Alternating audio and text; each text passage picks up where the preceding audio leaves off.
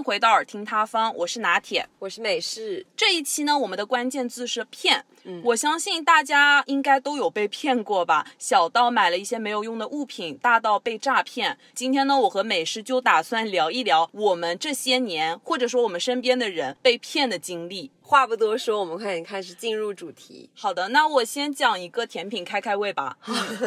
这个故事呢是发生在我朋友的朋友身上的事情。嗯然后我朋友的这个女性朋友呢，她是到淘宝上去找代打，因为你知道他们玩游戏。代打哦，，对，她是打那个王者荣耀的嘛，她会需要去找一些代打帮她上分。她到淘宝上找到，并且加了那个人的 QQ 之后，那个人就向她提出了说，嗯，你再加一百五十元可以给你打个标。这个标是什么意思呢？我问了我朋友，他说就是游戏里面能看着很厉害的那种标志。哦，然后呢，这个女生朋友警惕性还可以，她开始再三确认那个人是不是骗子。你知道她是怎么确认的吗？怎么确认？她用了一个很有意思的办法，她在 QQ 里对那个骗子发说：“那你说骗子死全家。” 然后骗子真的回他了，骗子说：“我骗你死全家。真的吗？对，果然只有狠人才能赚这种钱。对，然后那个女生朋友还不死心，她还跟他说：“中国人不骗中国人，骗子的话不得好死。”你重复一下。然后那个骗子真的就回复他了，就全部都照说复述了。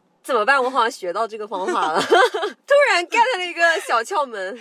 然后这相当于骗子就发了毒誓嘛，然后这个女生朋友，哎，我觉得说应该不是骗子吧，都发了这么狠的誓言了，你你猜骗子说完这句会不会敲木头再说呸呸呸？应该再加一句说呸呸呸也没用。这个女生朋友就挺相信他的，在 QQ 上把钱转过去了一百五十块，一百五十，哦，结果这个人骗了一百五十元之后，就把他的 QQ 给删了，就走了。就是他收完钱马上拉黑，啊这么快吗？就真的有人会为了一百五十元而已就咒自己、咒全家，很离谱。所以他这个骗子嗯会不会私下买很多符啊？就是防身，因为骗多了。然后这个女生朋友就真的很生气，当天她就去找我的朋友，就说怎么会有人这么没脸没皮，为了这么一点小钱？但是你知道，因为好像立案的话要一千五百，才，能立案，是的，嗯，这点金额肯定不够。他没嗯地方找去说理啊。对啊，就很远。但你知道有一些骗子很狡猾哦，就是他会故意卡在立案的那个金额以下一点点。呃我也有听说。对，所以就相当于他，你根本就立不了案，就 对但是你知道被骗的话，就再小的钱也是钱啊，对就悲愤的是当时被骗的那种心情。是呀，所以那个女生朋友当天就一直在诅咒那个骗子。一是骂骗子解恨了，二的话就挺恨自己为什么当时脑袋被猪油糊住了。嗯，OK，那我来分享一个我爸妈被骗的经历吧。哦这里的故事背景是比较早了，大概在零一年还是零二年的时候，嗯就当时我都还没有出生。最早的时候，我爸妈他们是有做过一段时间的烟草生意，就是有烟和酒，就是销售这些。嗯对，当时是这样子的，据我妈所说，哦，嗯是一个年纪看起来三十多岁，将近四十岁的一名没到中年的女性。当时那个女性呢，她是只身来买烟的。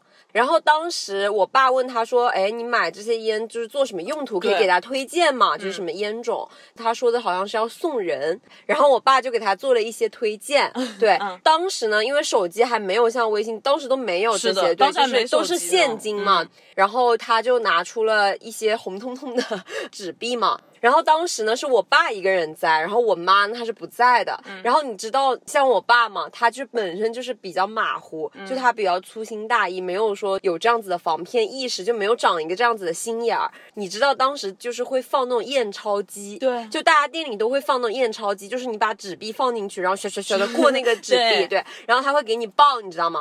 但是当时呢，好巧不巧，验钞机好像是坏掉了。哦，对，然后相当于它整个就是不显示，没有电一样的那种感觉，嗯好像是启动不了了。明白。对，然后当时就只能靠我爸当场就是变那个纸对，币的真伪，把它拿起来，在那个光对，下，有一些人是会变，但我看不太出来啊。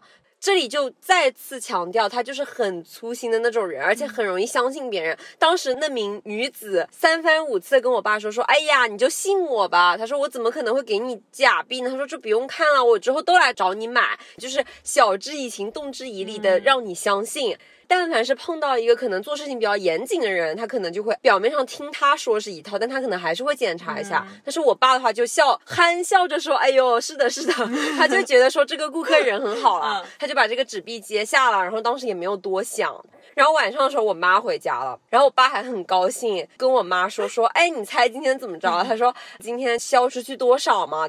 然后我妈就说说，哎，那你今天收的那个纸币，她说，那你收了多少？让她说着就要拿出那沓纸币，因为我妈要查账嘛。然后我妈查了查，说这个纸币，我妈看的时候，她说怎么有点不对劲啊？然后我爸说，怎么可能不对劲啊？他还跟我妈强调说，当时来那个大姐人有多好。然后我妈说：“哎，你用验钞机验了吗？”然后我爸说：“哎呦，今天真是不巧，这个验钞机吧，它开不起来了，关键时刻掉链子。”但是最无语的是，晚上我妈回来，这个验钞机它就好了，它接上电源之后，这个验钞机它就可以亮了。然后呢，我妈当时就把那沓纸币放到那个验钞机里面，就唰唰唰唰开始数，数完之后，那个验钞机随即爆出了几个大字：假币，假币，就一直想假币，假币，假币，假币。然后我爸当时脸都绿了，他还。一直在狡辩说不可能的，不可能，他就不相信，你知道吧？就好像人受到冲击之后，因为这相当于损失好多钱。对，当时他受到那个冲击之后，他整个人就不相信，处于一个大懵逼、还有狡辩的状态。然后那个机器就一声又一声的刺耳的发出假币、假币的声音。对，然后我妈就很气、很气、很气。据我妈所说，很搞笑的是，我爸不信邪哦。当天晚上可能已经十一二点，我妈他们都说：“哎呀，算了，被骗就能长个教训了，对，亏就亏一点，安慰他嘛。”然后我爸当时。就是死活都过不去这个坎儿，然后他当天晚上，我妈他们都睡着了，我爸半夜三更，他还是不信这个邪，他还是起来把那个验钞机插上了，然后那个验钞机在客厅一遍遍的响假币假币，然后我妈就被这个假币假币吵醒了，相当于你想你家晚上十二点灯都黑了，大家都睡下了，只有一个 一束光，只有一个光着膀子的大汉就在客厅，然后你知道那验钞机不是红彤彤的吗？然后上面有那个红色的那个显示嘛，然后一遍遍在想假币假。假币，然后当该男子死活不信邪，一遍遍的过那几沓假币，对，所以这个就是吸取教训了，但是又好气又好笑。对，我觉得骗子可能都是人面兽心，对他们就是长得一副人畜无害，让你好像很信任的脸，然后一遍遍那个说辞这样子来哄骗你。对，但是我觉得一定要擦亮你，就无论对方的嘴再甜，也不要相信他，猪油蒙心了。是的。OK，那下一个我来分享一个我在校园里的时候遇到的，是学校里隐藏在身边的一个骗子老师了。哇，好重磅啊！嗯，这个还挺重磅，我从来没有跟你讲过。金骗子金在我身边。对，我们称他为小金吧。他呢是戴眼镜的，然后他说话还挺斯文的，大概年纪是四十几岁，就中年，稍稍有点发福了。对。他的履历特别好，他有一本律师资格证加一本英语教师资格证，对，所以他当时是我们的英语老师，感觉好像是那种完美惊天骗局的那种完美开头。对，而且他当时吧，就教学水平特别不错，他是特别标准的美式发音，对，然后我当时一直觉得他的专业能力特别好，就上课啊什么都很风趣幽默，就是他的水平真的其实真的很不错，所以让人没有任何怀疑的点。没有啊，就哇，好像那种完美。犯罪啊！对我来讲一下我被骗的经历吧。当时我记得我是英语课代表，所以为什么我记得特别清楚？就是我发现当时很多试卷或者说练习册，他都会收钱。就比如说，经常是这一周收了每个人五十块钱，到了下下周又要交钱了，就很奇怪。我记得连我妈当时都会问我说：“哎，怎么又要交这个钱了？”嗯，但其实可能那一些都是学校里发的，但是他就是把钱拿过去放进自己的口袋里了，应该是。然后再说一下这个老师，就是他特别奇怪。比如说有一次有学生捡到了一百元，就纸币嘛，交给了当天值班的小金老师。丢钱的同学后面找到了，但是可能是言语上有一些没有沟通好。这个小金老师在办公室里当着两个同学的面，当场把那一百元撕得粉碎。就是他感觉是一个，嗯，脾气有点古怪的人。怎么办啊？如果是这样子的故事发展，我不得不怀疑是不是他把那张一百元换了假币，然后当中撕了假的，然后真的他自己留着了，他就以此为戒。怎么办？哦，有可能哎，是不是啊？是不是很很像这种感觉？因为你想，他那个五十块钱练习册的钱，他都要收入囊中，他一百块肯定也是见钱眼开。对他很夸张，因为他不是有律师资格证吗？他还会在家长群里面发弄小广告，就说。如果有人要打官司，可以找他，还会易弄传单哦。感觉他好缺钱，很缺钱。对，这个是很关键的点。然后他不仅如此，你知道吗？他还会在办公室里兜售卫生巾。啊，对，这就让 好离谱，就让那些女同事啊、男同事啊都很尴尬。举手，这个你们是怎么知道的？就作为学生是。后期，就是他的那一系列行径曝光之后，班主任跟我们讲，哇，我愿意称之为这个是今天专题里面最离谱的一位人物。继续了。然后好像就是他跟我们那些老师的关系也不是很好，嗯可能这也是为什么他后面就被学校辞退了，嗯就所有这一系列事情吧。被辞退了之后，他当时我记得很清楚，他也是在有一节课的时候，在班上跟我们说，哦，我马上就要离开这个学校了。他也没有具体跟我们说什么原因，你知道吗？当时还赚了我们一大波眼泪。我记得我当时真的我哭吓死了得梨花带雨。我吓死我，以为说赚了我们一大波钱，好像是那种退圈然后圈一波。当时我记得班里每个人都很难过，因为他教学水平很不错，他上课也很幽默啊。嗯他要走了之后，我们就要被发配到另一个英语老师那里去。发配，你这个词划重点发配，他走之后的一个星期左右，就我们都沉浸在一种所以悲伤的他情绪中。教学其实是认真又严谨的，然后对学生其又很负责。本以为故事到这里就结束了吧，完全还没有，这个骗子故事才刚刚开始。哇，期待！学校和这个小金老师终止合同关系之后，小金开始在论坛和 QQ 空间里面写连载小说。哇，这个连载小说什么内容呢？内容是关于我们学校老师还有一些教导处的权力之争。关于这个内容的真实性，我自己个人感觉应该是真假参半的。为什么呢？因为我记得当时班里就大家都会在讨论说这个内容到底真的还是假的啊，因所以为他写的是有板有眼的，你知道吗？哇，所以你们都加了他的 QQ，然后你们就是当然啊所以你们所有同学都在追这位老师的长篇小说。对，好快，他这这个时候已经离职了，对吧？我跟你对我跟你讲啊，他大概写了什么内容，我依稀记得，因为后面其实都有删掉了。比如说造谣我们班主任说有在吃什么什么药，抗抑郁的药，哦然后又开一些女老师的黄色玩笑，嗯，真的就是很黄色、很下流的那种玩笑。那我觉得这个老师真的人品非常很奇怪非常的离谱。而且嗯你知道吗？他当时我记得很清楚，他还称我们学校的三位老师为“三剑客”，剑就是那个犯贱的剑，天呐，然后就专门开他们的连载，然后就开始在那讲，所以他有没有写校领导？肯定有了，就是权力之争、哎交易之类的。我感觉他好嗯像那个小 S 在节目里说，某些某些老师，他们私下就是烟酒都来啊。所以他的目的反正就是搞臭学校嘛，以此为威胁，然后开始向学校敲诈勒索。他的话术当时是说，如果不付钱的话，他就会把这个小说发给家长以及教育局，天呐，就是让整个教育圈都知道你们这个学校是怎么样的。因为我们当时那个学校是私立学校，所以这个名誉还是挺重要的。哦，是私立的，嗯，对。所以呢，他当时就说，我只有见到钱才会删帖关小说，不然的话，我就会继续写下去，并且做这一系列事情。天呐，嗯，当时没办法嘛，因为学校嘛，迫于压力，就给他打了钱，打了一万五左右。哦，那也不是很多，嗯，还好，还好这一。万五值得他干这样的事情吗？你问到点子上了，因为他这个是违法犯罪啊嗯。，你说到点子上了，就因为没想到他又开始发表另一篇小说了，就拿到钱之后，又开始。我觉得就像你说，可能是一万五对他来说是远远不够的。我觉得他可惜了，他如果嗯但凡去晋江写一个什么，他可能稿费远远不止一万五。对，他又开始写了，然后开始抹黑各种同事、领导、学校，嗯嗯，然后又写了一些什么学校食堂问题，对。嗯然后他这一次的删帖要求是每个月继续给他持续发工资，就在他没有上班的情况下。然后学校没办法，我觉得这个学校这里其实也做的不好，他应该这里就报警的。，对，是的，他还是照办了，学校照办给他半年，一直持续罚，最后罚了将近六万。现在就是行骗已经骗到七万五了。对你猜一下后续会怎么发展？后续他不会就是继续开始开论坛，然后写这种小说吧？嗯，他还不满意，他还要继续敲诈。就他收到这个钱了之后，不是，我真的觉得他是一位被兜售卫生巾 和这个所谓的教师身份所耽误的一名写手。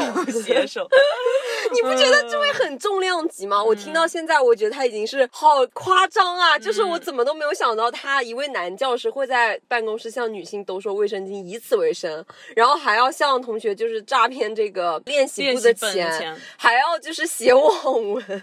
还要在家长群跟家长说我可以代打官司，你不觉得很离谱吗？这远超一位教师可以做出的行径了，我觉得对，然后他又大跌眼镜啊，真的是。他又继续开始敲诈啦，开始勒索了嘛。然后嗯这一次学校没办法了，就觉得说再这样下去没有头了嘛。对，然后后面学校就报警了。所以学校其实真的就是反方向来说，他真的是有软肋被捏在这个人手里啊。可能是因为私立学校的话，对，然后他当时真的是特别恶劣，因为他发到家长群里啊，就有很多家长打电话到那个学校招生办去问说你们这个到底是什么情况。那我觉得最好的行动就是立马报警啊，然后把他抓起来，然后就是公开的澄清啊，然后做声明啊，好懂公关啊。这个我不知道，可能当时学校真的是有一些黑料吧，或者什么，我也不是很清楚。哦你知道吗？他被警察抓的时候，警察发现他又开始在另一个地区的另一所学校继续同样的方式开始敲诈，天呐，就又在进行中。就是他故技重施，嗯，边敲诈我们学校，边又敲诈另一所新学校。哇好夸张。但是还好还好，就是另外那所学校他还没有开始实施。哦，他不会进去又开始抖擞卫生巾，然后又都走一遍这个流程。没有没有，他就是通过直接写小说抹 黑了。哦对，姨妈巾大盗，后面就是落网了啦，然后 落网了之后，网恢恢，疏而不漏，对，他就因涉嫌敲诈勒索罪被拘留，然后进去了。后被面逮捕。哦，那他现在出狱了没有？我不是很清楚，但是他的案卷就卷宗真的是在网上都可以查到，真的吗？很夸张，真的。我好夸，真的好夸张！我觉得就执法的那些就是相关警务人员，可能也大跌眼镜吧。就是翻看他的过往，在对他进行问询的时候，可能往下问说：“对不起，我忏悔。我当时也没想那么我多当时也，没想那么多，就是需要钱。我就卖了这个。OK，那经历了你这一位重磅人物之后，我觉得我下面真的是小巫见大巫了。听听看啊，OK，那下一个就是讲一下我们家频繁被诈骗的，而且这个骗术就是让人大跌眼镜以及嗤之以鼻。这位传奇人物就是我的外婆。哦，老人家，因为我外婆呢，她的文化程度不是特别高，就是她没有经受过很多的教育，她是线下被骗的，就是在现实生活里面面对面的被骗的。哦在这里，她已经经历过两次不同的骗局了，我要给大家揭露一下，就是很古早的针对老人家的这种骗局。第一种。集市被骗，这是我给他取的名字哦。这一类人最可恨的点就在于专门在集市对老年人这一整个群体进行行骗，嗯它是有特定的时间、特定的人群以及特定的剧本的，非常夸张。我觉得这一类人真的不去当演员都可惜了。怎么说啊？因为我外婆当时的时候，每天的早上大概六点多钟，她是要去赶早市的，嗯就是去买菜啊，每天都是很正常的。但是突然有一天，不幸就降临了。因为当时我妈有给我外婆买很多就那种金饰、金的耳环、金的戒指啦。我觉得可能就是因为她这个穿金戴银太明显了，所以被骗子盯上了。觉得他很富有。对嗯，他去买菜的时候，就有一伙人在这个集市的正中间弄一个类似于杂耍，嗯，就是你知道的，就是有一些人啊会在这个舞台的中间，然后进行翻跟斗啊，然后这样子的表演形式。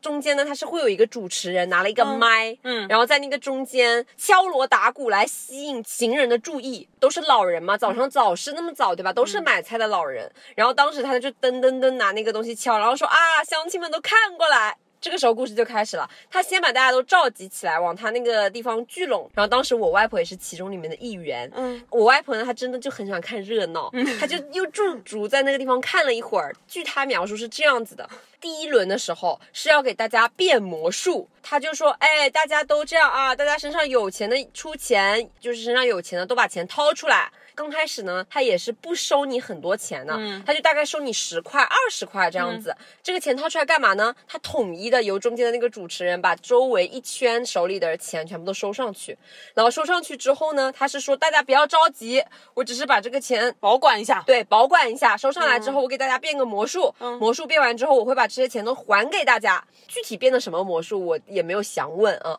变完这些魔术之后，确实第一轮他把钱都挨个的十块、二十块都返还给大家了。然后这个时候呢，我觉得应该从老年人的心理来说，就是哎，一是满足了他们看热闹的心理，二的话就是他们觉得哦，确实把钱还给我了，那他可能就会放松警惕了，比较靠谱的对，就觉得比较靠谱。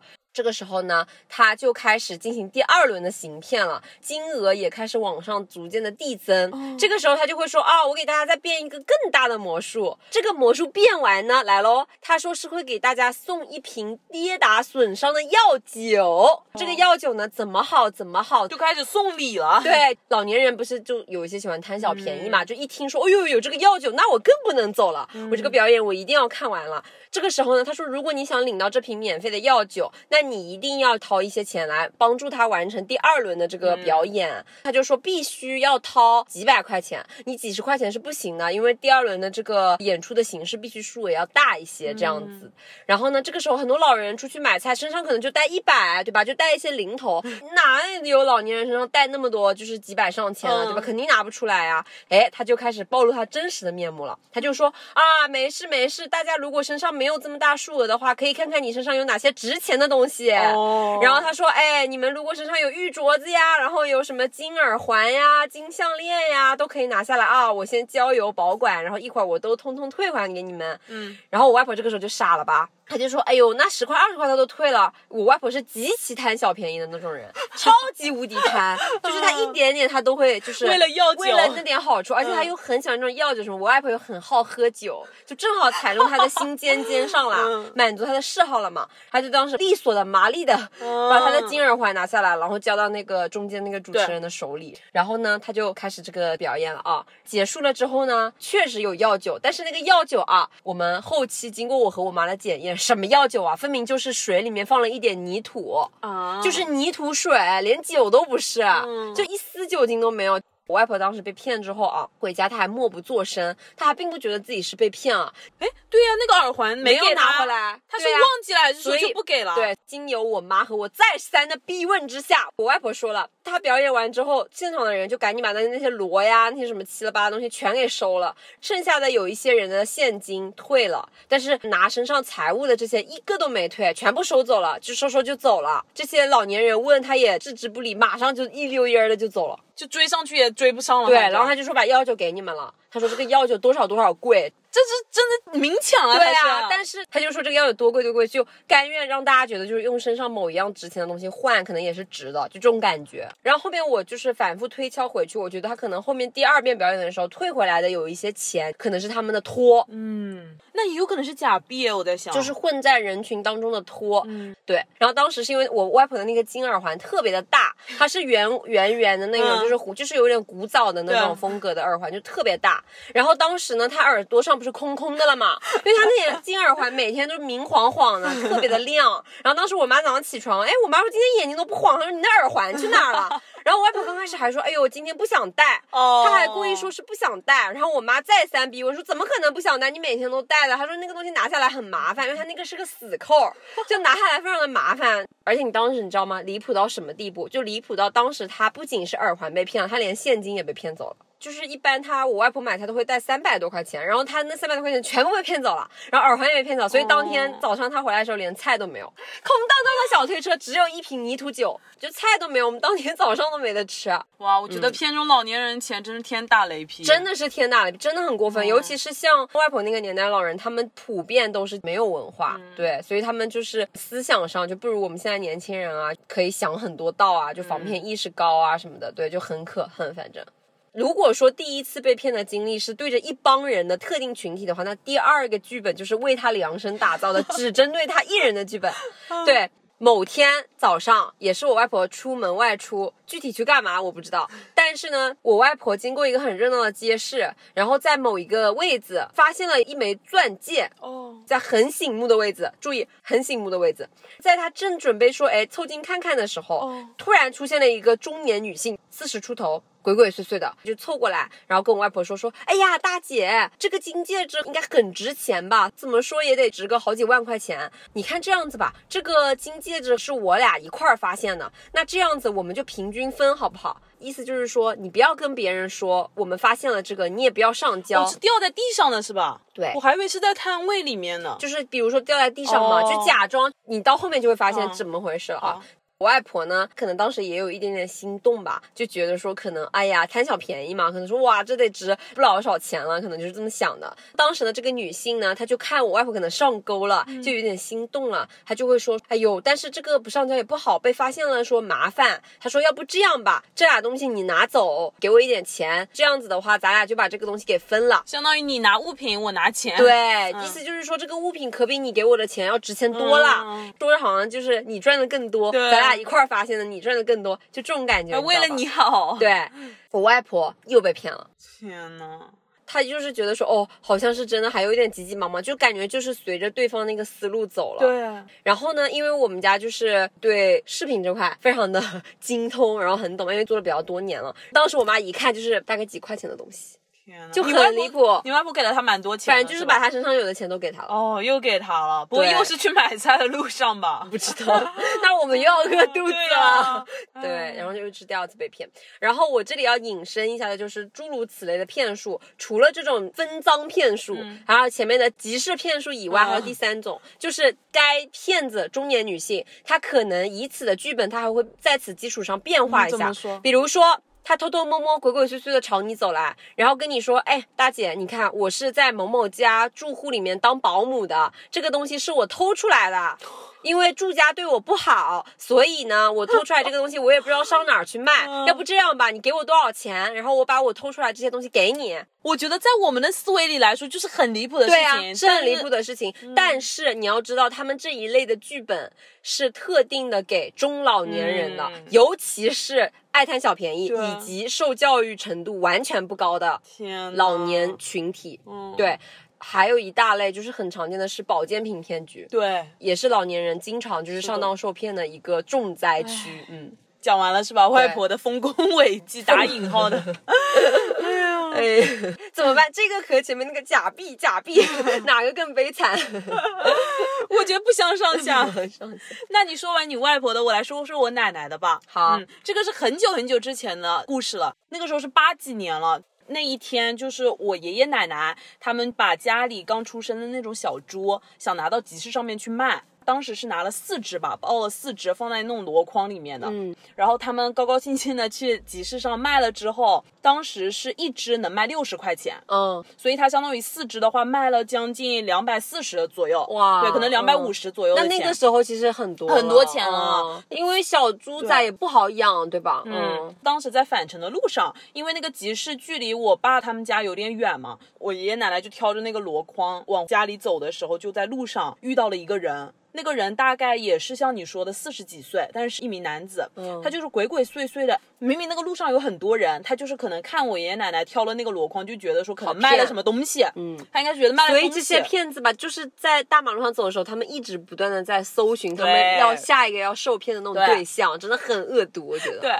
他鬼鬼祟祟的把我爷爷奶奶拉到一边，悄咪咪的跟他们两个人说：“哎呀，我给你看看啊！”他就拿出了他的一个包包，里面是满满一包的铜板，就是我们在历史书上看到过的圆圆的，中间是空空的那种哦就是铜板。来兜售他以前的那种古物了，是吧？他的话术是这么说的，他表现的很凄惨，表现出刚刚哭过的样子。他说：“叔叔阿姨呀、我们家里太困难了，我实在没办法了，家里真的，我还有一个妈妈卧病在床，需要手术费。”他说：“我实在没有办法了，只好把这种祖传的铜板拿出来卖掉。”就很多很多代以前的那种祖父祖母遗留下来给我的，但是我实在没办法，家里实在是缺钱，我现在必须要把这些铜板、古铜全部都卖掉。他的话术就是这样子。那不就跟刚刚我说的，说我在住家当保姆，然后住家对他很坏，这不差不多的剧本对，差不多的，描述了他家里怎么怎么凄惨，妈妈卧病在床，怎么怎么可怜，怎么怎么需要钱。对，然后我爷爷奶奶就很动容了嘛，就觉得说，哎呀，看了一下这种铜板好像还挺值钱的，说不定拿去卖还能值挺多钱的嘛。嗯，然后后面好像买了挺多铜板，并且把那两百多块钱都给他了，天呐，把小猪的钱都给他喽，辛辛苦苦养了很久的小猪仔的钱，该死！啊还我小猪仔！然后给他之后拿回家了吗，铜板，当时还挺开心的，就觉得说哇，这些到很多年之后可能会很值钱。我想说，这个跟我外婆就是拿回那瓶米酒有什么区别啊？对，她觉得喝了就能 药到病除，包治百病，身体倍儿棒。嗯，但你知道后面是怎么发现被骗了吗？怎么？就是拿去鉴宝了吧不？是，那个铜板到后面发现它生锈了。就大家知道古铜是不会生锈的，那个其实就是铁皮，所以它生锈了。所以是后面才发现的。对，后面才发现的，因为他当时伪装的很好，他就把那些铁皮吧，就在那个泥土里蹭了蹭，就感觉假装是家里很多很多年了，有那种古铜色，其实就是几块铁皮了。所以是后知后觉啊发现的被骗但。是它慢慢生锈了。天呐。OK，那么我们进行下一个故事。好，说到我外公的好了，之前有几期有小提到过一下。电信诈骗，对他，我但是我外公遇到的是电信诈骗。这里我要提一下，就是不是说聪明的人就一定不会遇到诈骗，也不是说被骗的人一定就很笨啊，很没有文化怎么着。我觉得只是。还没有遇到骗子给你写好的适合你的剧本，因为像我外公这个人吧，我要提一下，他的话呢是学历比较好的，就在他那个年代，然后呢他自己又是工程师对，所以他一向就是比较心高气傲，哦就是他就是觉得说自己肯定是不会被骗的。然后每次我外婆被骗的时候呢，他都会说说你看看你看看，像我就不会怎么样，嗯就觉得他自己一定不会被骗。这种心理不行对，啊。就是他就有这样子的心理，嗯对。他的话是被电炸了，因为现在大家都知道，就是在我们这个时候，电诈非常的猖獗，民警同志也一直在宣传这个国家反诈反诈，对不对？但是呢，当时的电诈还没有说像现在这么盛行，这么猖狂。当时应该是电诈的早期发展阶段吧，我外公就已经是最早那批受害人了。最早的电诈呢，还不是说像现在这样，就是花样百出，对不同的就是性别啊、人群啊，就是年龄段都有不同的剧本。当时他就是统一的剧本，就是佯装自己是警务人员，打电话告诉你是这样子的。当天好像应该是下午三点多，太阳很热，还是个暑假，然后大家都他当时昏昏欲睡，昏昏欲睡，然后他当时很忙，正好收上来一笔工程款，哦嗯，还没有给手底下的人发工资呢，嗯应该有二十几万吧，可能。他当时就是下午三点多的时候就接到一个电话，嗯。然后电话那头接起来就说：“喂，你好，我这里是什么什么什么警察局。他还编的就是有鼻子有眼呢，他还说自己是什么什么警察，你可以叫他什么什么警官，对。然后他说现在呢，你要确保你 周边没有人，因为我要跟你讲一个很严肃的事情，就是可能会涉及到什么什么机密，对，就是说如果我搞不好的话，你是要入狱的，就是怎么怎么样，就是以此恐吓嘛。嗯大致的意思就是说我外公、嗯。他的账户出了问题，被调查到嗯。涉嫌一起境外，就是什么非法集资还是什么东西，嗯。就是说他因为他的账户银行账户经常有这种大笔资金的，就是嗯流入流入流出嘛。然后他说，呃，你的账户可能马上就要被冻结了，嗯。而且你的这个账户很危险，就要对你这个人进行什么什么调查了。他说你这件事情我们还在调查阶段哦，你一定不能跟别人去说，也要确保你周遭没有人，因为说这个是保密性质的，特别耳熟的骗局。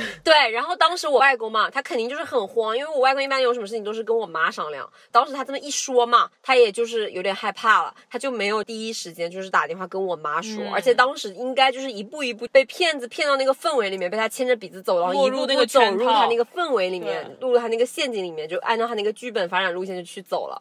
然后当时的那个骗子就说：“哎呀，也不是没有办法，那你现在就赶紧去银行，然后说也不要跟银行的工作人员说，你自己他说对，因为他说银行是不涉及这件事情的，他说因为是保密性质，所以银行工作人员也不能知道。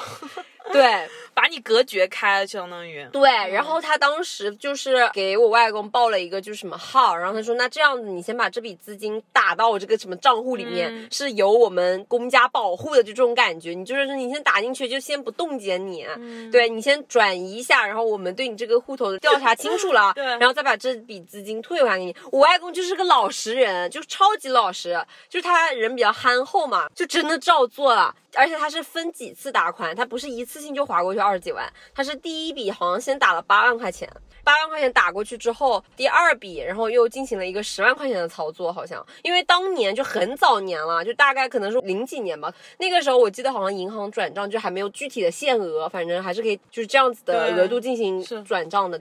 然后他当时就是在那个 ATM 机上，好像是我我记得他自己说的啊，说手都在抖，就是按那个数字进的时候手都在抖，你知道吗？就滴滴滴这样摁完之后，那笔钱就真的划过去了。哎呦，我现在剖析一下你外公当时的心理，可能就是觉得，哎呦，那个工程款的钱马上就要分发给下面的人了，他很怕这笔钱出问问题，对，一是他不想就是这笔钱出问题，因为我说到他很憨厚正直的那种人，他就是想说，哦，再怎么说我这个下面就是这些弟员兄们。这些员工，他肯定就是嗯。要按时的给他们发款什么，所以他就想赶紧解决这件事情，嗯。他也没有跟别人讲，他就想自己担下来，他可能当时是这么想的，他就说，哎呀，赶紧把这个钱就是让警察同志调查清楚，然后完事之后，他真的就会觉得对方会返给他，因为当时国家好像对于电诈这块宣传力度就几乎好像没有，没有太早了还。对，所以当时就没有想到说，真的会有人这么大胆，敢假装就是国家的警务人员，谁敢这么做，对吧？这么猖狂，这么猖狂的骗局，就谁敢相信这是个骗局？就感觉没有人会相信，他真的相信了。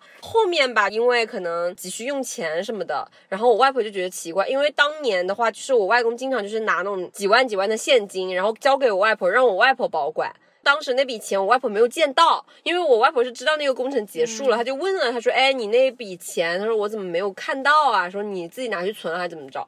然后后面我外公就是没办法，因为我外婆也要问他拿的这些生活费啊什么的嘛。然后他当时就说这个钱被骗走了，因为他当时那个钱打完之后，那个人的电话都打不通了。那有没有去报案什么的？他去了，后面在我妈的劝说之下，他才去报案的。哦对，然后去报案之后，但那笔钱肯定也是追不回来了。嗯，那个太早期了。对，太早期了，就肯定是追不回来了。我外婆和我外公就是很伤心吧，肯定也是那么一大笔钱。对呀、你外婆好歹被骗的就是这种小数目的，你这个电信诈骗这么多钱，对，因为他是被骗了二十五万，可能是将近啊！你别说二十五万，在那个零几年的时候了，你二十五万你放现在也是一笔不小的数额，对吧？然后就有了之前戒烟的那件事情，对因为我外公他本人是重度烟瘾，然后很爱喝白酒嘛，就有事没事就喜欢来一点，他就酒量特别好。就他就是跟我外婆说，他说你别伤心了，他说我这辈子从今天开始我烟酒都戒，把这辈子的烟和酒钱全部都省回来。所以我就说他这个人就是很有毅力，就是他真的说到的事情，他真的就能做到。所以从那天开始，就我妈所说，哦，确实，因为打我记事以来，我从来没有看到过我外公抽烟喝酒，我一直以为我外公是天生烟酒不沾的那种男性，但没想到我外公其实早期是重度的，就一天能抽好几包那种。但是他就是因为这件事情，所以他说到最后，他说戒就都戒掉了。想弥补一下吧。嗯、对，哇，那话不多说，大家赶紧那个国家反诈 A P A P P 下起起来，对，我觉得不要抱侥幸心理。真的不要抱侥幸心理，因为我发现有很多就是被骗的人，他们可能好心就会在互联网上，就在社交媒体上分享一些自己被骗的经历，然后他们结尾都会说，虽然自己被骗了，但希望不要有下一个人被可恶的骗子骗。所以我每一次看到这一类的视频，我都会点进去学习一下，就是具体对方遭遇的骗术是怎么样的，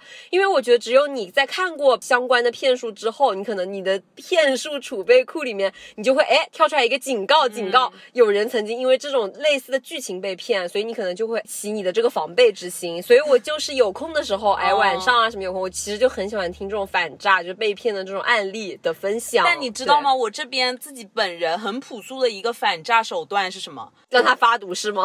不是，我不接电话，我基本上不接电话。哦，那我也是，嗯就我也不接除了我，比如说我今天刚刚点了外卖，那我可能那个电话会接啊，其他电话来我都是统一挂掉，或者就直接不接，因为我坚信，如果你有急事找我，你可能会在微信上找我，或者说你会连打很多个，哦嗯，但是你就是一个电话打过来，我一般基本上都是不接的。我其实也是没有接电话这个习惯的，嗯但是我妈经常就说你怎么不接电话？对，然后我嗯就是要接一下电话嘛。但是我最近哦，插播一下吧，我说起来很奇怪，就是我的这个手机号经常莫名其妙的接到一些我听不懂对方在说什么的口音的电话，然后打过来跟我说要找谁找谁，然后关键是我刚开始礼貌的说不好意思，您可能打错了，我说要不您再检查一下你这个号码，你再重拨一下。他当即是会挂掉，但是他之后两到三次就同样是这个电话一直打过来，然后跟我重复一样的事情。我也有遇到过哦，因为我不太常接电话，但是当这个人连打我三次的时候，我就会接了。他也是像你说的，又操这种土话，我根本听不懂。对，是的。然后就说你是不是谁谁谁？我说我根本不是，别再打了。他就会跟你说哦，对不起，打错了，他就会挂掉。那你觉得是真的打错了，还是假的打错了呢？但是我在想，如果说他假借打错电话之名要行骗的话，那接下去的剧本是怎么发展啊？对，但是他为什么又自己挂掉了呢？但是我讲实话，因为我觉得如果是一次两次打错，肯定是嗯。有的，对吧？对但是奇怪的是，朋友们，这个打错的次数之频繁，就是让人不禁狐疑在内心。我跟你还更夸张，就是我是不同的人，每次我打也是而且还是换同一个人对，而且还是换不同的号码，嗯但都是那个土话，对，好奇怪，对吧我也不？知道这个到底是不是对，然后你知道吗？我现在就形成了一个习惯，就是我只要接起来，但凡是打错的，我都会把这个电话拉黑，就是让他下次打不进来。哦好的，那我再来分享一个我爸被骗的经历吧。好，我爸这个故事是发生在零七零八年吧，然后那个时候是有一个温州人到我爸的公司里去推销手机。嗯当天呢，是我爸跟他的朋友刚好在那边，所以是他们二对一啦，相当于。嗯那个温州人呢，他是背了一个包，包里都是手机。你知道零七零八年那个时候手机还不是很普及嘛，大家还都是用的是那种按键的手机。苹果什么不知道有没有出来哦，反正然后他那个时候就开始推销他包包里的手机，他拿了一个那种试用机拿出来给我爸跟他朋友看嘛，是那种按键的。据我爸所说，大概有三分之二的我们目前的手机那么大，比较小巧，而且它的样式设计都特别特别的漂亮。他说是那种市面上没有见过的款式，而且呢，主要的原因就是因为它很便宜。嗯我爸说大概是六百多，但是当时市面上那些好的手机可能要两三千。嗯，对，所以它的价格比较低廉，而且款式又很漂亮嘛。我爸和他朋友当时都很心动。当时那个人还拿着他手上的试用机给我爸也试用了一下，接打了一下电话。我爸也有用他自己的手机打过去，哎，接听了一下什么的都很不错。我爸跟那个朋友就说，要不两个人都买一台。都购入一台。对，嗯然后那个人还特别好，就说你们两个人如果都买的话，本来是六百一台嘛，我给你们两个人一共一千，哦，就相当于又 赚一千，骗子怒赚一千真的，对。然后我爸跟那个朋友都很心动，就买了。买了之后，那个人不就走了吗？嗯结果后面他们开始往那个新手机上装入自己的电话卡，嗯，才发现打不了电话，电话完全打不了，那就模型功能功能全部用不了。那就是模型机。嗯嗯，应该是模型机。这个模型机的骗局，我好像我们家有另外一个亲戚也有碰到过，但是他当时的模型机是拿苹果模型机出来骗，哦对，而且我爸当时特别逗，他还自以为他自己的反诈意识特别好，他还要了那个人的身份证号，要了那个的手机号。他觉得嗯应该没问题了吧？结果那个人走了之后，出了问题之后，他试图再去打那个人的电话，根本打不通。然后呢，他觉得说算了算了，虽然有身份证号，也不去警局了，没必要。嗯，对，就吃一堑吧，仗一智。OK，那么下一个。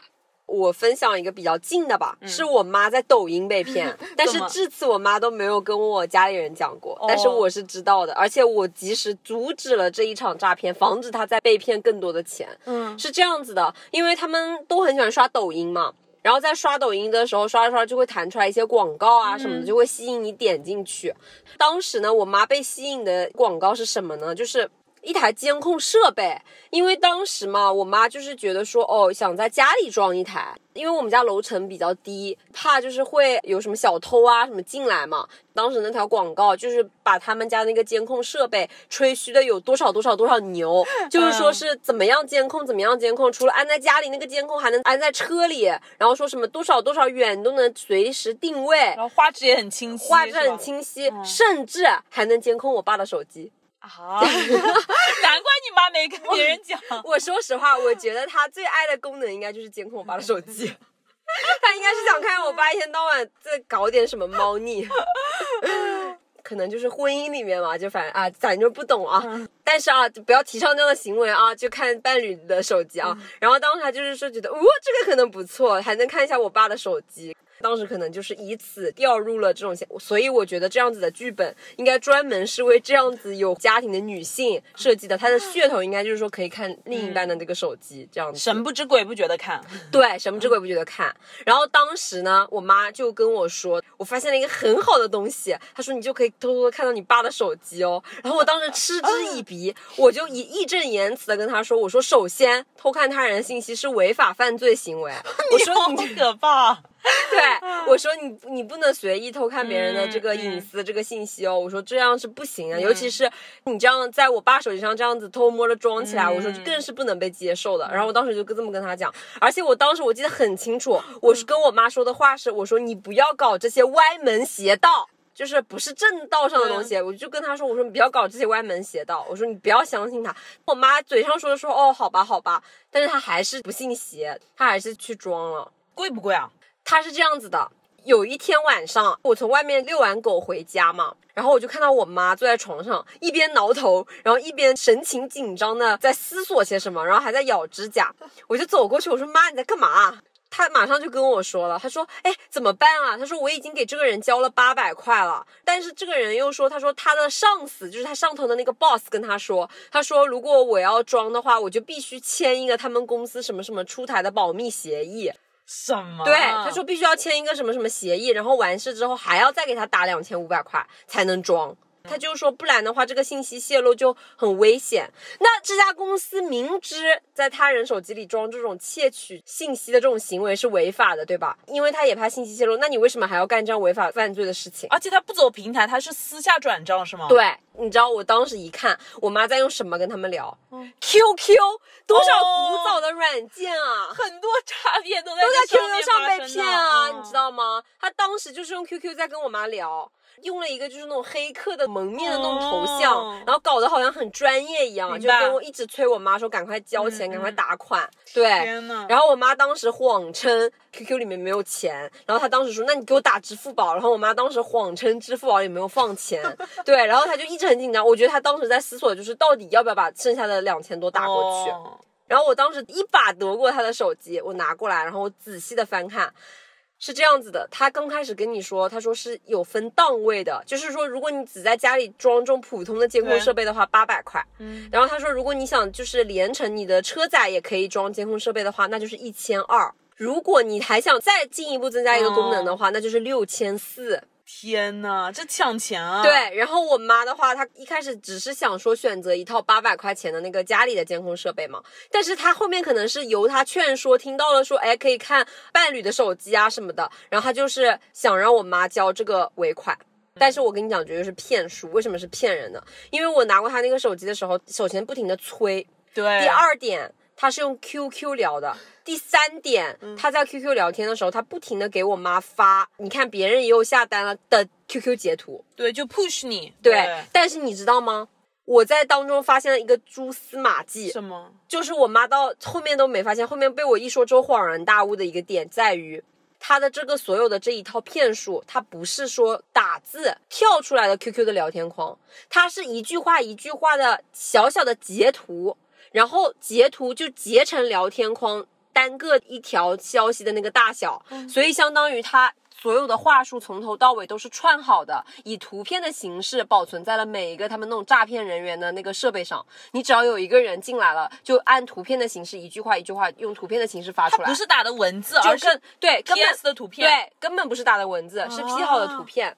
因为我在中间发现，他发了那几十上百条信息里面，突然有一条聊天框跟前面的聊天框的那个，你知道哦长度不一样，不是长度不一样，是它的装饰不一样。因为你知道 QQ 的那个你的那个气泡弹出来消息的那个每个人的那个气泡格是可以设置嗯样式的，就唯有那一条样式掉了。所以我才发现，OK，中间所有的我点开发现果然不是文字，因为你文字的话你点不开的，对对对那它一点开它显示的是图片，每一条文聊天框都是图片，对。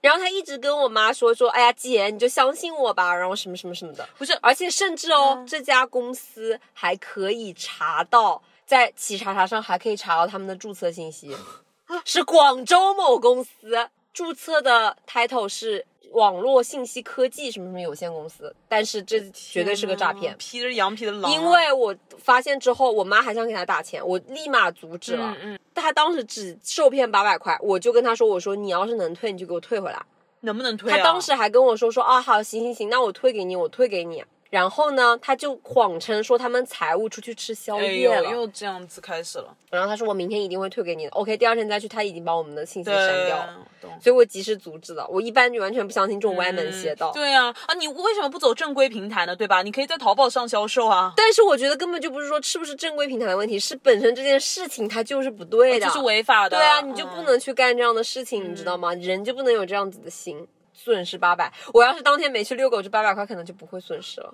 不过还好啦，总比你损失后面就几千块钱好，对对吧？但是我提醒大家，一定就是在抖音上看到这种相关的小广告，擦亮自己的眼睛，不要上当受骗。尤其是他如果引导你走向什么 QQ 啊，就这种其他的平台，也不要相信，就不要跟别人做这种金钱上的。我觉得一定要在正规平台买卖了。对好的，那接下来我分享一个发生在我自己身上的事情吧。嗯，但也是及时止损，没有被骗了。好，那个时候应该是口罩期间，大家留学生都想回国嘛。嗯我当时也是一心很想回来，当时很多航班都垄断了。嗯我记得我当时是属于买一张机票它就停飞，然后买一张然后它又不飞，每一张都被取消了。嗯嗯，然后我后面也是到了一种有点走火入魔的阶段吧，就买了很多机票了，终于最后是回来了。回来了之后，大概又过了几个月，我记得那个时候突然有一个人有一天就电话打来了，他说他是某航空公司的什么什么客服几号几号，他给我报上了他的名字以及工号，嗯他就说你在几月几号这几月几号期间买的有一张机票还没有退款成功，你这边需不需要我帮你查看一下？我这边帮你安排退款。嗯然后我当时就觉得很奇怪，因为我是一个比较谨慎的人，我觉得，因为你知道一张机票还挺贵的嘛，当时、嗯嗯可能要几万了，怎么可能会没退款呢？因为我记得我当时是属于一张机票取消，我就马上安排退款了，嗯我就觉得不太可能，我就跟他说，我说好的，你等一下，我先去查看一下，我就到那个 A P P 上查看了一下，我到底有没有票没退，嗯我就发现我没有票没退哦，我都退完了。然后他电话打来了嘛，他说我会给你一个什么什么链接，你点进去看一下，你这边确实有一个没有退。嗯他说我把我们内部航空公司内部的链接给你，你点进去看一下，这个确实是你的票据，你还没有退款。他说你点进来看一下，确定是的话，你告诉我，我给你安排退款，嗯给你原路退回到支付宝。嗯他就是用了一个不知名的手机号发过来了一个链接嘛，嗯知道就是那种诈骗的那种链接，可能是，但我也没有点了，因为他们不是就是说嘛，你这种链接如果点进去的话，他钱可能直接转走了，嗯，后面我就没有再点进去了。哦，我自己觉得是及时止损，那是止损，还挺嗯机智的，对，因为我觉得那种短信，他们就说现在技术还挺高超是的你点进去钱就没了。嗯。OK，那第二个的话，我也分享一下我自己的吧。就嗯我也有遇到过这样子的骗局，嗯，但是呢，我当时就是将计就计，哦，反将一军。你骗了他的钱啊？不是不是不是，是这样子的啊。也是发生在我留学期间吧，嗯然后当时骗子给我的剧本是这样子的，因为我当时也是好像因为一些事情，个人的事情，然后要中途要回国一下，嗯相当于我剩下来空的好几个月的那个房子都是浪费的，因为我没有人居住嘛，所以我这个时候我就想发布一下短租，嗯，然后把这个房子租出去。但是没想到当时的月份不对，就是怎么租都租不出去，就是可能有人来问了，但是呢不了了之了。我在很多平台都发布了转租的这种信息。然后呢，在微博上就有一个人谎称是我的学妹，然后他先跟我套近乎，说：“哎呀，我是这个学校几几几几的学生，然后说马上要过来读书了，但是呢，他的房子可能还没有到起租的月份，可能还相差几个月。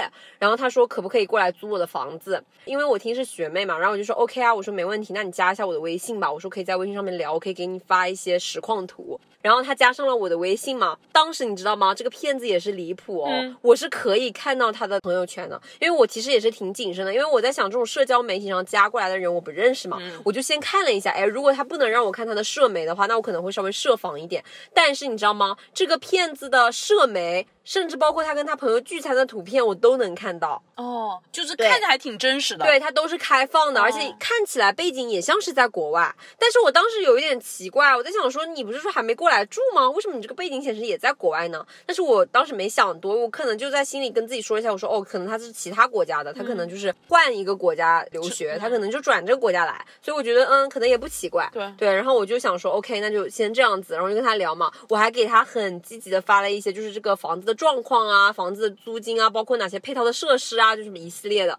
但是你知道吗？让我觉得很奇怪的是，他中间一点都不着急跟我聊这些，并且我说什么他都说啊很好很好，就特别不错。因为我在跟所有的租客在聊的过程当中，我都会发现他们会有提一些自己的点，嗯就比如说啊你这个租金能不能再少一点？啊你这个家具能不能附带着就给我用一下？然后或者人家会说说啊你这个地理位置怎么怎么样啊你这个楼层怎么怎么样？他什么都没有哦，他就说什么他都说 OK。但是大家会说可能是他人比较好说话，或他急于找房子嘛。但是他很奇怪的点在于，他跟我说，哎呀，我觉得碰到你这样子的房东很好，我觉得很幸运。他说这个房子的事情吧，他说我觉得我们聊的也也差不多了，其实根本没怎么聊，大概聊了几句，他就觉得没问题，他就 OK OK 满口答应，然后他就说说不用再聊了，我他说我们明天再聊这个吧，明天我再跟你详谈。然后他当时跟我说，他说我这边遇到一点事情，我急需要换钱，但是我只有人民币，然后他说我家刀不够了，他说你能不能跟我换汇啊？哦，换汇的套路。对，然后我当时一听，我就马上警醒，因为我的原则是这样子的，就是跟他的关系再怎么样，就是处的再怎么样，我第一我死活不会把我的钱掏出来的。一谈到钱，对，谈钱色变。对我是属于那种 谈钱色变的人。哎，我一谈到钱，就是想到我的口袋里的钱，我就非常的激进。然后我当时就说，哎呀，我说你看我都要租房啦，我手头上加到也不够，哎，我说你去找别人换吧。当时他就说啊，那这样啊，他说这样子吧，那你不用跟我换，他说你有没有朋友需要换啊？他说你只需要帮我发布一下这个换汇的信息在你朋友圈就行了。所以你知道吗？你设身处地想一下，当时我处在一个进退两难的地步，因为相当于他是我的客户，我呢又想把这个房子转租给他，但是他相当于现在他在找我帮忙，我在脑海里开始画那个思维导图喽。第一，他可能是骗子，我会遭遇怎么样呢？第二，他如果不是骗子，那我就会损失一个客户，而且我自己就会损失几千刀的收益，因为我这个房子好几个月我可以收回来人民币好几万块钱。对，然后我当时就说，嗯，那我这个好几万块钱我也不能损失，万一他真的不是骗子呢？我当时就在想。所以我在想说，嗯，这个小忙他是不是在考验我？然后我当时在想说，没办法，这个小忙我也得帮啊，对吧？而且我在想说，他故意说明天再聊房子的事情，他是不是看我这个人好不好说话呀？我当时在想，天，对我就说 OK OK，我说那行吧，我说没问题，我帮你发，我说问一下朋友有没有要换汇的。然后当时我留了一个心眼，就是我在朋友圈发了一条仅他可见的朋友圈。因为我怕他是骗子啊，对吧？我也不要。为什么要拿你自己的信用？对呀，我要我为什么要拿我自己的信用在这里做担保啊？然后我就在朋友圈发一条仅他可见的，而且你知道这个骗子哦，他也很机敏。第一，他说你发了吗？你截图给我看一下。第一是要让我截图，第二。他肯定是知道说哦，如果是发这个朋友圈，他可能骗不了什么钱，因为他觉得说这个朋友圈可能是可以仅他可见的，对吧？所以他当时你知道跟我说什么吗？他说你有没有那种几百个人的学校群啊？你能不能在学校群帮我发一下？因为学校群你没办法屏蔽了，对吧？OK，道高一尺，魔高一丈。我当时就想到他会这么说，你知道怎么样吗？我把发完朋友圈的图先截给他了，然后我把下面仅他可见的那两个小人头给 P 掉了。对，然后 P 掉了之后，他就觉得没想多，他可能没想到我会去 P 图，然后他就想说，OK，他这个人可能是真的发了吧。然后呢，他这个先这样子。第二，我又表现的很积极和很殷勤的样子，我说没问题，我去群里帮你发。我说我找一些闲置群吧，可能很多人要换会的。然后呢，我就又怕群里的大家被骗。对，他不是说要截图吗？当时是晚上的差不多九点多，然后我当时就跟他说，我说，哎呀，姐妹不好意思，我说我这里有点事情，我临时要出去一下。我说这样子吧，晚上回家的时候我再帮你发行吗？到时候。我说我发完我我有人要换汇，我都会跟你说的。然后他说可以可以，为什么呢？因为我在想晚上九点多的时候，应该很多人还在用手机吧，就可能还会看群消息，可能会弹出来。我就是要避免这个很多人在看信息的时间段，我挑在凌晨两点钟的时候，那个时候绝对基本上百分之九十多的人都睡了，大概是两三点的时候吧，我赶紧编辑好这个信息，我是一个一个群发的，我在那个大群里面发了一条信息，然后马上截图，马上一秒钟之内我就撤回了。防止其他人被骗，对，防止其他人看到。但是我当时那个截图我又截到了，然后我那个信息又没有任何人看到，我又马上撤回了。当时发完那条之后，我还特别郑重其事在每个群里都发了一条，我说。本人没有任何换汇行为，如果有人以我的名义换汇，大家都不要相信。嗯，对我还特别又说了一条，然后我把那个截图发给他了，他就真的以为是我在那个群里面发了，你知道吗？他在早上凌晨六点钟的时候，他还问我，他说：“姐妹，怎么回事啊？怎么你发了这么多群，一个人都没来问我？” 我当时心想，当然没人来问你了，有还奇怪我，怎么可能有人来问你？因为至始至终都是我在演戏啊。我其实早上六点多的时候，他一直在跟我讲换汇的事情，他这么着急，我当时就已经想到，我觉得他应该是骗子。然后我当时还假惺惺跟他说，我说，哎呀，姐妹你别急啊，你再等等。我说没准就有人给你换，我说我都发说到时候有人要换的话，我说我会跟你说的，你别急。然后我这个时候提带一嘴，我说那个房子的事情考虑怎么样了？怎么讲？然后他就没回我，就一直没回了，就再也没回了。所以这个时候断定是骗子，是骗子。因为我发完这些信息截图的时候，早上八点钟的时候我起来。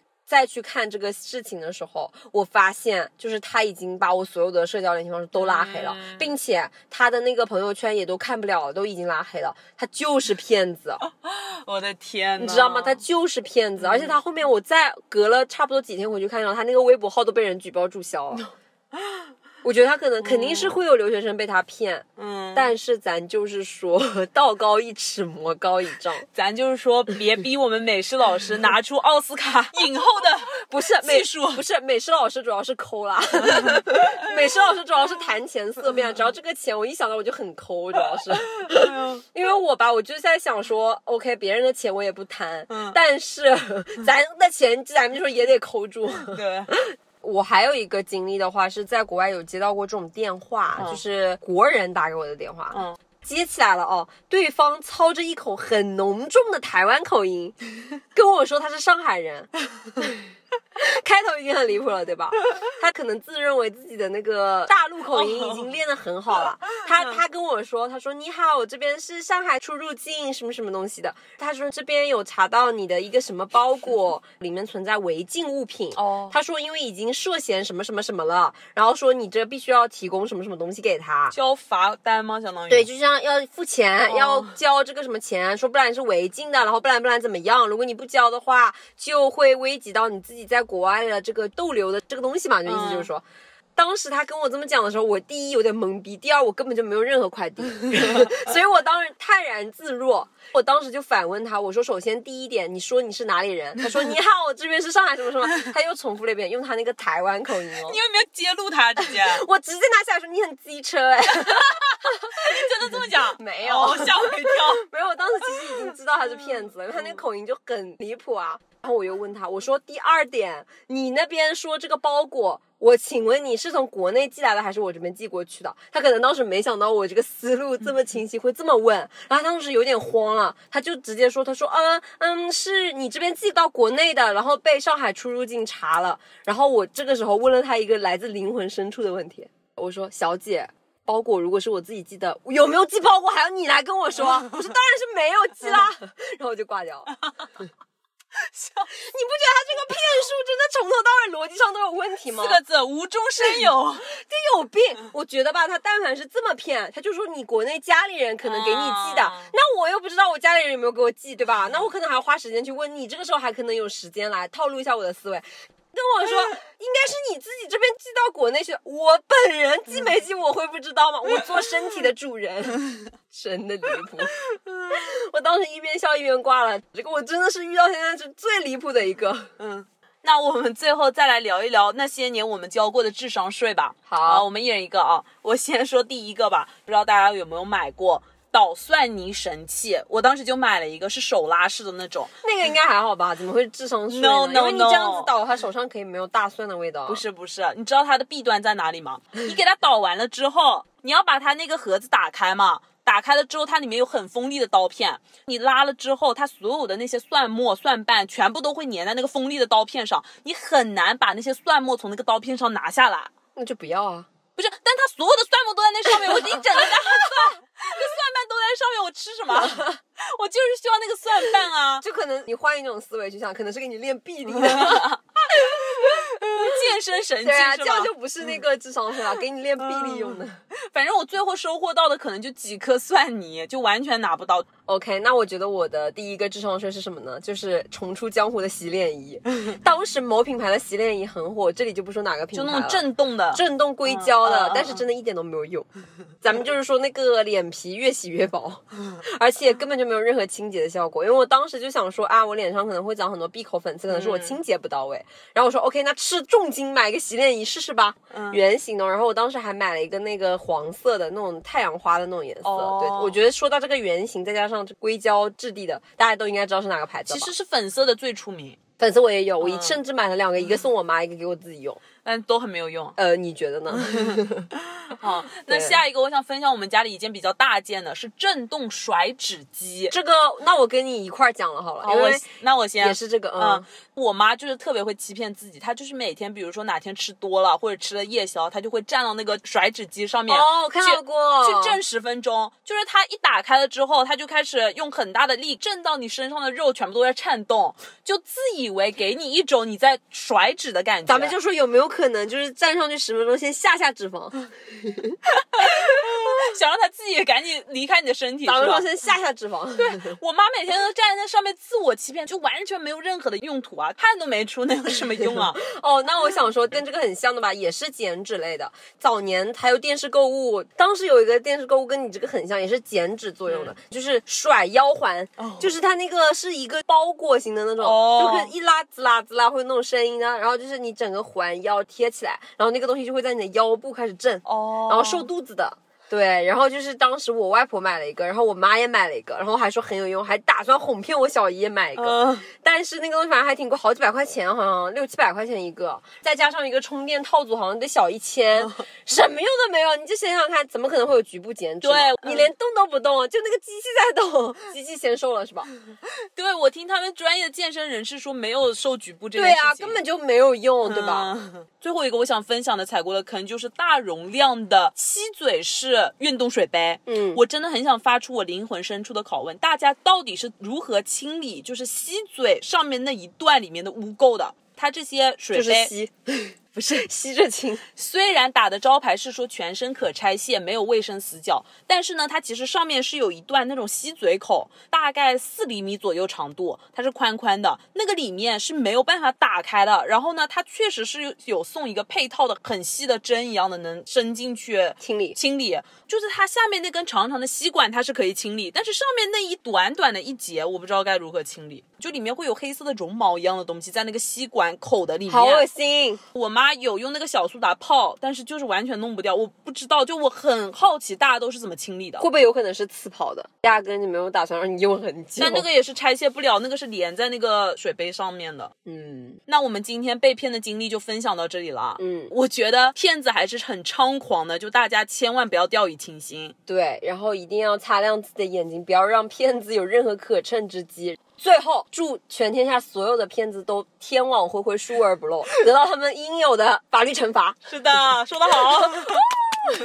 希望大家都能平安的度过一年又一年，把自己的钱牢牢的锁在自己的钱包里。是的，感，谢大家收听耳听他方，我是拿铁，我是美式，点个关注不会迷路。我们下期见，拜拜